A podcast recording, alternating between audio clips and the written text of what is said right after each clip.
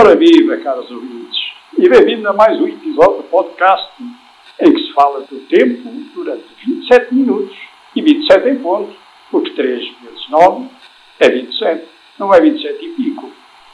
Foi lá a música.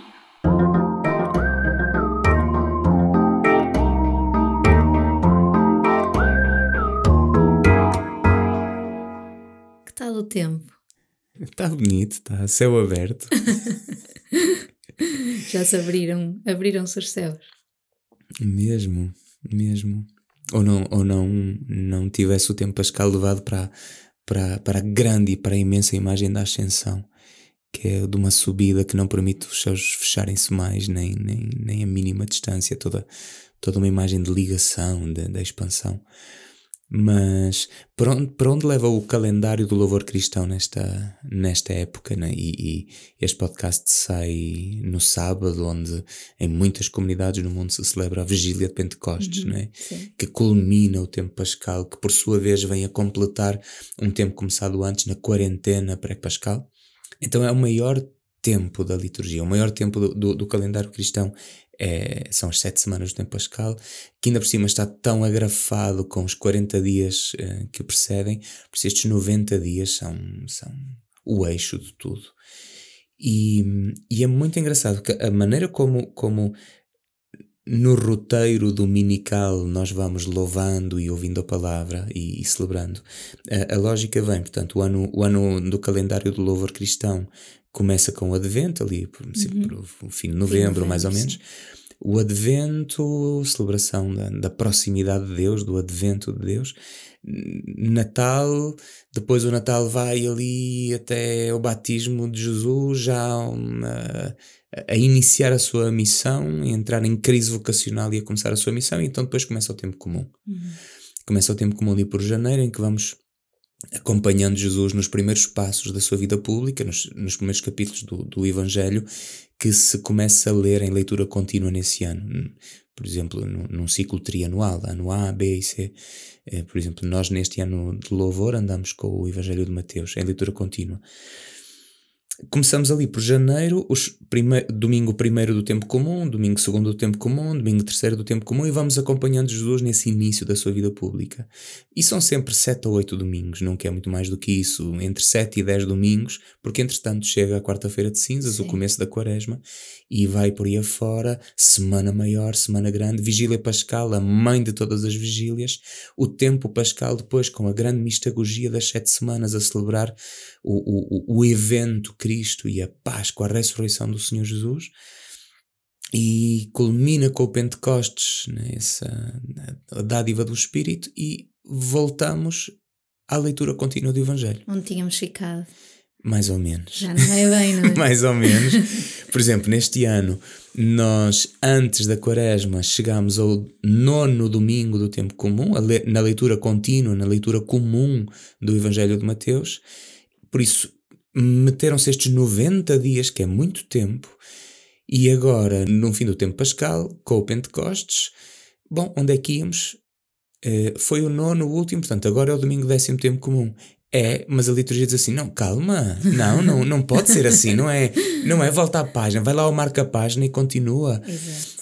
E então há aqui, depois da culminação do tempo pascal, depois da grande celebração do Pentecostes, né, a difusão do Espírito, a irradiação da vida do, do ressuscitado, então não se vai logo para o domingo seguinte daquele que se deixou. Por isso este ano não fazemos no domingo seguinte, o domingo, acho que é o 4 de junho, o que é que é, não fazemos um, domingo décimo, tempo comum. Não, a seguir vem um domingo para saborear o especial e um outro, uma outra abordagem, outro olhar ainda para o tempo pascal, que é o domingo da Santíssima Trindade. Que é quase hum, redundante, entre aspas, se não lhe entendermos o sentido, porque a verdade é que todos os domingos nós começamos por em nome do Pai, do Filho e do Espírito certo. Santo. Não há nenhum domingo que não seja da Santíssima Trindade. né? Todavia, é muito, é muito engraçado isto, porque nós, eh, repara, é tão, é tão bonita a lógica litúrgica e a nossa a nossa resistência a voltar ao comum. Né? E todos que já. Aliás, falámos disto noutros, noutros podcasts, quando fazemos algumas experiências mais fortes. Lembro da peregrinação da guerra, eh, celebrações de Semana Maior. Custa Depois voltar voltar, ao ao, comum. Há uma resistência grande. Então, acho que também vai custar aqui. Estamos habituados ao aleluia no fim. Mas quando celebramos, por exemplo, o domingo da ressurreição e com o domingo da, da encarnação, o domingo de Natal ou o domingo de Páscoa, acontece igual. Nós celebramos esse domingo e a, a tradição litúrgica cristã diz: não, não vamos acabar isto agora. Não, isto tem que. Olha, vamos, vamos, vamos combinar o seguinte: este domingo dura oito dias. Exato. E então nós temos sempre a oitava, a oitava do Natal e a oitava da Páscoa, que é um domingo que dura uma semana inteira. É muito engraçado nos próprios textos litúrgicos do Missal, por exemplo, eh, Domingo de Páscoa, hoje o Senhor eh, ressuscitaste Jesus para nós, tal. Segunda-feira, hoje o Senhor ressuscitaste. Quinta-feira, hoje o Senhor ressuscitaste. É um domingo que nós não deixamos que acabe. É sempre hoje. Dura, é um domingo que dura uma semana inteira. Olha, este domingo dura a semana toda. Pode ser? Pode. Quando estamos a acabar essa semana, dizemos assim: porquê que há de ser um domingo que dura sete dias? se- por exemplo, isso dura sete semanas. e então alongamos o tempo pascal. Já não como um dia que dura um dia cheio, mas um, um dia que dura sete dias cheios, para um dia que dura sete semanas de sete dias cheios, para culminarmos então no quinquagésimo dia, o Pentecostes. E agora que desculpa é que vamos arranjar. e então, andamos assim a celebrar o tempo cheio, cheio, cheio, e andamos a, a olhar para todos os, por todos os lados a adoração do mistério pascal. Andamos nos primeiros domingos do tempo pascal com a lógica das aparições, das revelações, dos desvelamentos da experiência pascal. Depois, então, começamos a ir para o levantamento de Jesus, para outros olhares. Já é- é- ele é o ressuscitado, é o Senhor Jesus, porque foi suscitado de novo, sim. Andamos a fazer esta experiência, está connosco, está connosco, está connosco. Quando começamos a chegar ao final do tempo pascal, já é o levantado, o exaltado, acaba o tempo pedagógico das aparições, já não haverá mais aparições do ressuscitado, porque agora ele está no Pai, está conosco, mas já não como aquele que entra para vir comer à nossa mesa o nosso peixe, o nosso pão, mas aquele em quem nós comemos o nosso peixe e o nosso pão. Nele vivemos, nos movemos e existimos. O exaltado, o levantado, é, é aquele cuja vida é deflagrada para toda a criação. E, e então ele está connosco como o mar está com o peixe, não como o peixe B está com o peixe A. Então vai o tempo abrindo, abrindo, abrindo assim, e na, na grande subida da sua vida, na grande subida da sua ressurreição, eh, na grande abertura da sua ressurreição, então nós celebramos a grande doação do seu espírito.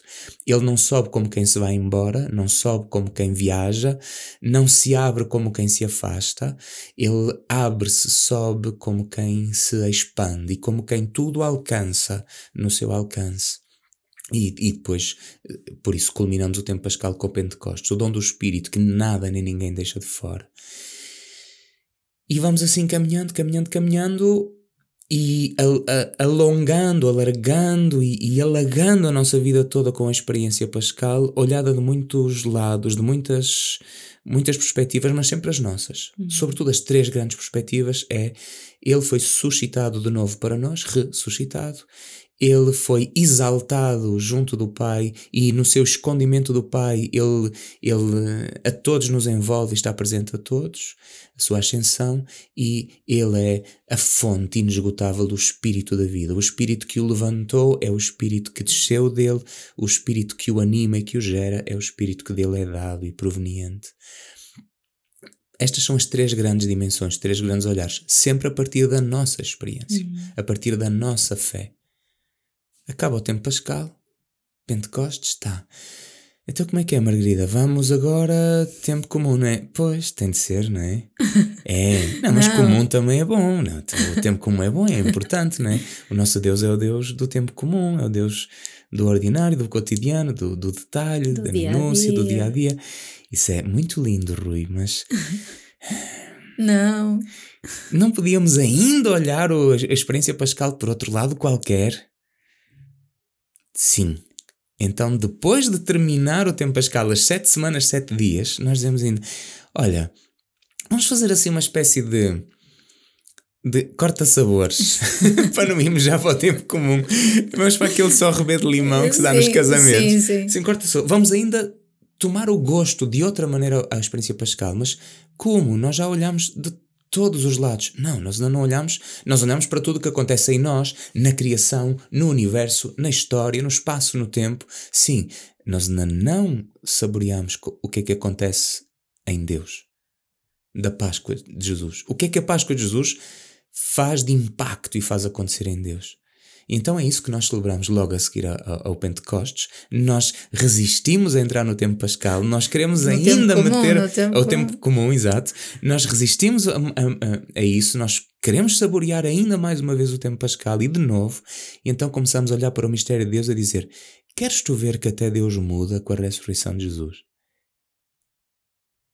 Porque de facto nós vimos de uma tradição, a tradição hebraica, de um monoteísmo estrito, Adonai, o Senhor único, um único que evidentemente é, é um qualitativo, não é? Adonai é errado, não é? O Senhor é único, único. Mas é também um quantitativo, é, é único, não há outro.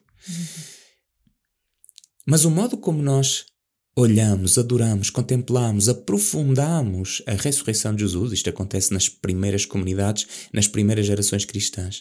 Se é verdade a ressurreição, é verdade então que aquela relação de Jesus com Deus, como um filho com um pai, de maneira tão umbilical, tão intrínseca, tão total, isto é mesmo um autêntico. Não era não era uma imaginação de Jesus, nem é uma imaginação, uma fantasia nossa. Se Deus ressuscitou Jesus, é porque Deus está de acordo com uma relação assim. É porque essa relação também é vivida da parte de Deus, não apenas da parte de Jesus. Não é apenas Jesus que se volta para Deus como um filho diz: Eu vou para ti, Pai. Mas Deus também se volta para Jesus e diz: Vem, filho. Então, então, espera, que relação é esta? E, e começa a ser impossível. Eles já sabiam. Se, se Deus ressuscitou Jesus, então tudo muda do que dizemos de Jesus. Claro. Mas se Deus ressuscitou Jesus, então tudo muda do que dizemos de Deus. Porque então é verdade que Jesus não se entende sem Deus.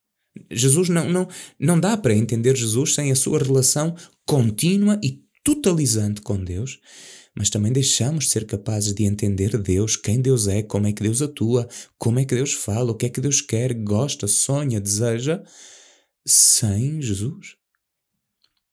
Se Deus ressuscitou Jesus, então Deus não se entende a si mesmo sem Jesus? E quando nós vamos aprofundando o mistério desta relação pascoada, passada, divinizada, no Espírito e pelo Espírito, não é? Então, o próprio Espírito de que falamos passa a ser o Espírito de quem falamos. Porque é o Espírito de Jesus, é o Espírito do Pai, é o Espírito de Deus e de Jesus, é o Espírito do Pai e do Filho. O Espírito de uma relação pessoal profundíssima. E na medida em que nós aprofundamos, aprofundamos, aprofundamos, o Espírito, enquanto relação pessoal, começa a ser pessoa em relação. Começamos a olhar como uma relação que em si mesma diz, constrói um nós. Eu ia dizer diz eu, mas não, que essa é, é a lógica do espírito, como é a lógica do pai, a lógica do filho. Ninguém diz eu. Em Deus, o plural de eu nunca é eus, é sempre nós. Hum, Porque não há indivíduos, há pessoas. Eh, Mas o mistério de Deus começa a ser um mistério em acorde, eh, né? para o qual também são precisas três notas. É impossível dizer quem Deus é como uma nota. Deus não é uma nota. Deus é um acorde. E por isso precisas destas três notas: a nota do amor do Pai, que é uma nota muito particular, a nota do amor do Filho, que é outra nota, que não é a mesma, mas hum, é tão harmónica com ela. E a nota do amor do Espírito Santo, que não é a mesma nem do Pai nem do Filho, mas mal entra a nota do Espírito Santo, tu percebes que, uou, isto já não é harmonia, isto é acorde, que é um salto da nota à harmonia ao acorde.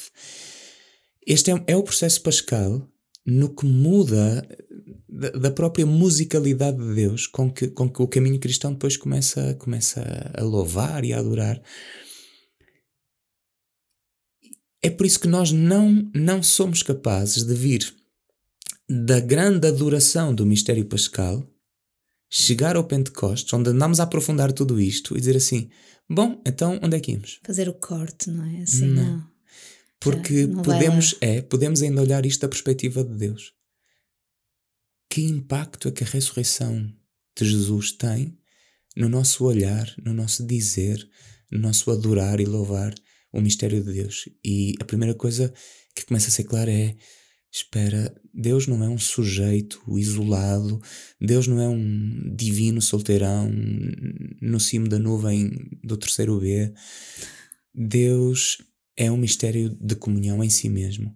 Hum, Deus não se entende sem Jesus, como um pai não se entende sem o seu filho amado, tal como Jesus não se entende sem Deus, como um filho não se entende sem um pai ou uma mãe que lhe dão origem e princípio contínuo.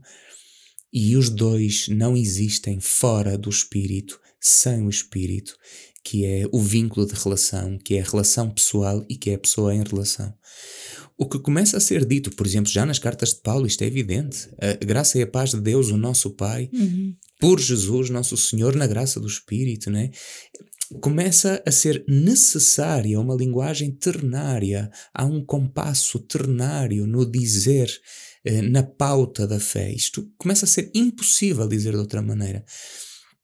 Da linguagem ternária, que é a linguagem de Deus como Pai, de Jesus como Filho e do Espírito como mistério da inabitabilidade divina, deste compasso ternário ou desta linguagem ternária para dizer quem Deus é a partir da Páscoa de Jesus, não é que Deus seja a partir da Páscoa de Jesus, nós é que só o vemos Sim, é e adoramos é... a partir da Páscoa de Jesus, não é? Deus, Deus não, não anda a mudar para nós. Claro, mas a, mas a maneira como se diz Deus muda tanto a partir é. dessa é. experiência, não é? É, e, é giro ver. e depois nós vemos acontecer nos, nas primeiras gerações cristãs, ali depois até o século II, não é?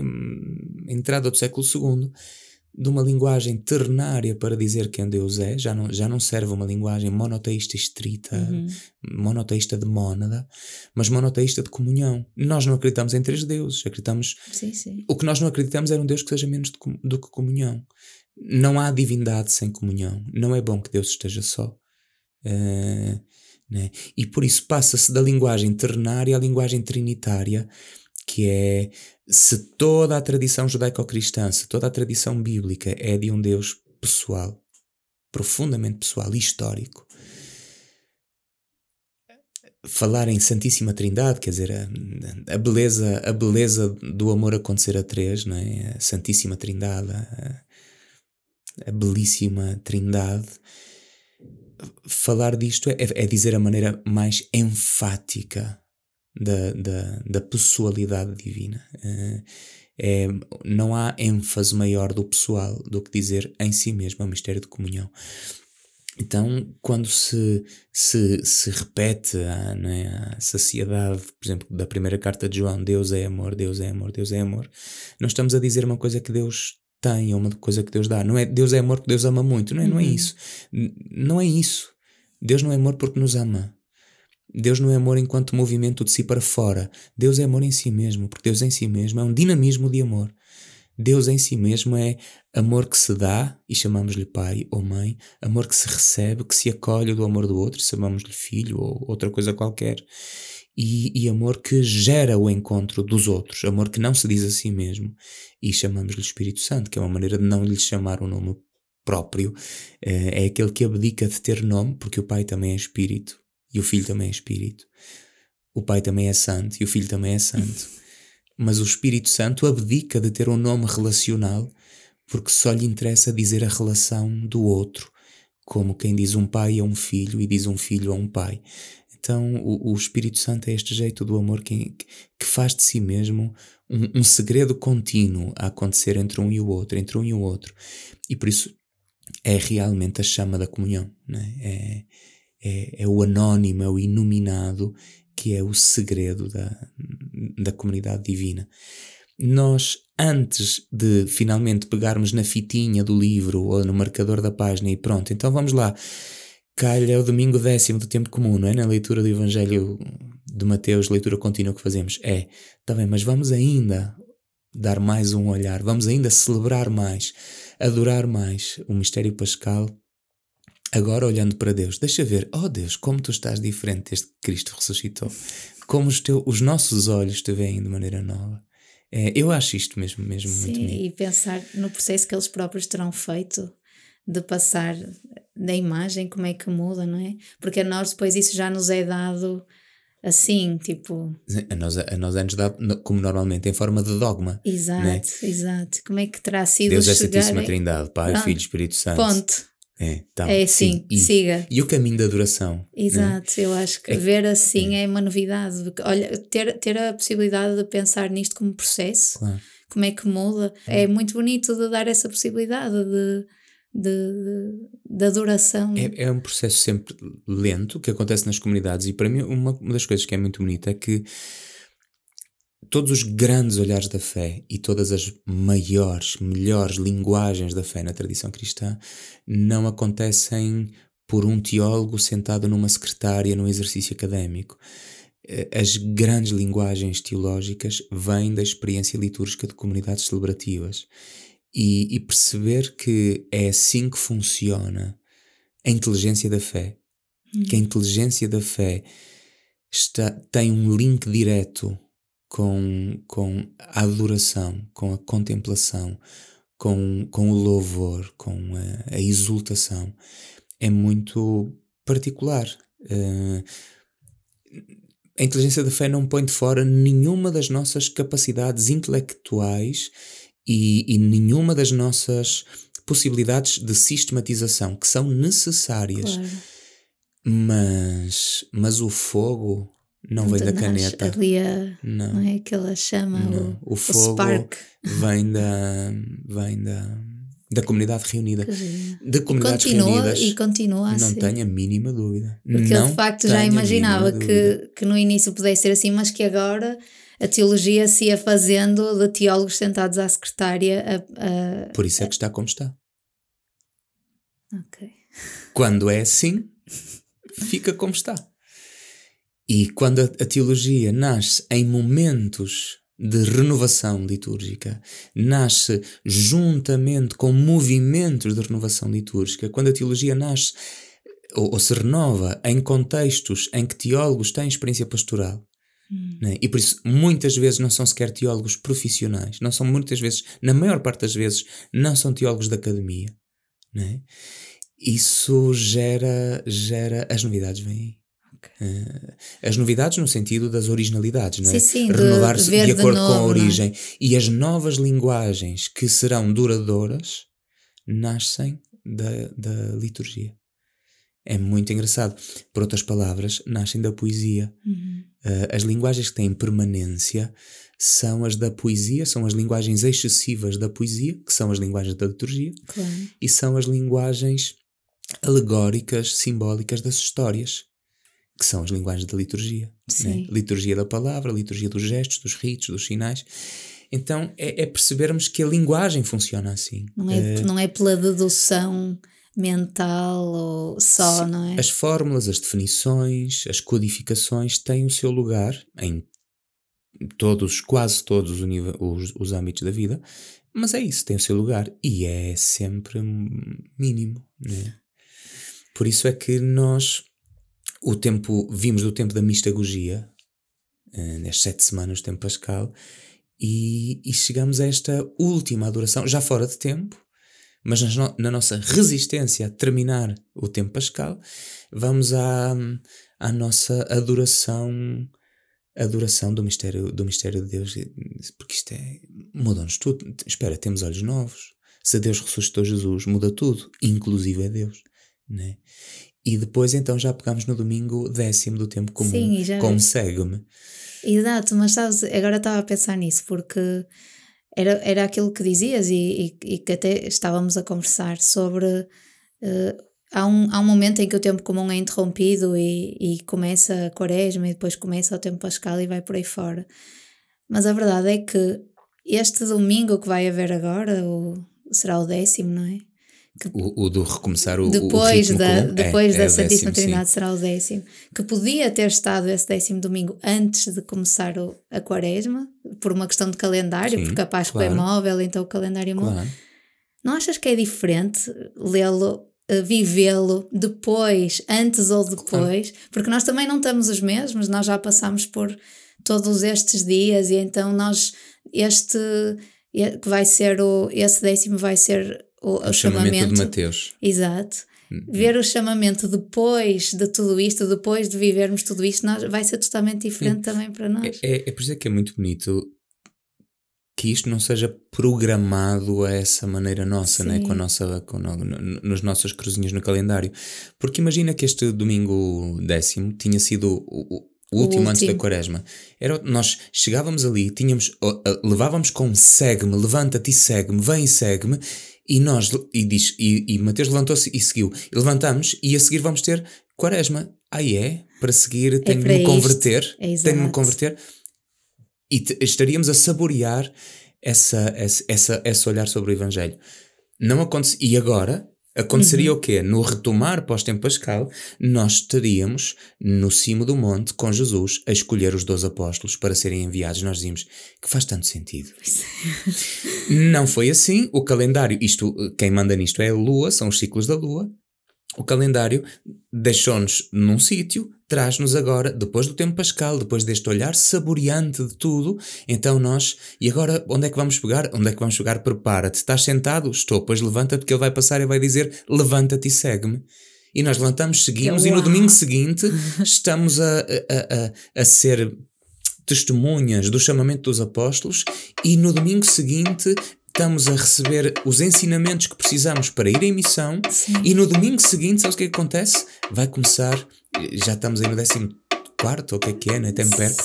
No domingo seguinte vamos entrar então com Jesus a ouvir domingo após domingo após domingo o capítulo 13 de Mateus, que é o Evangelho das Parábolas.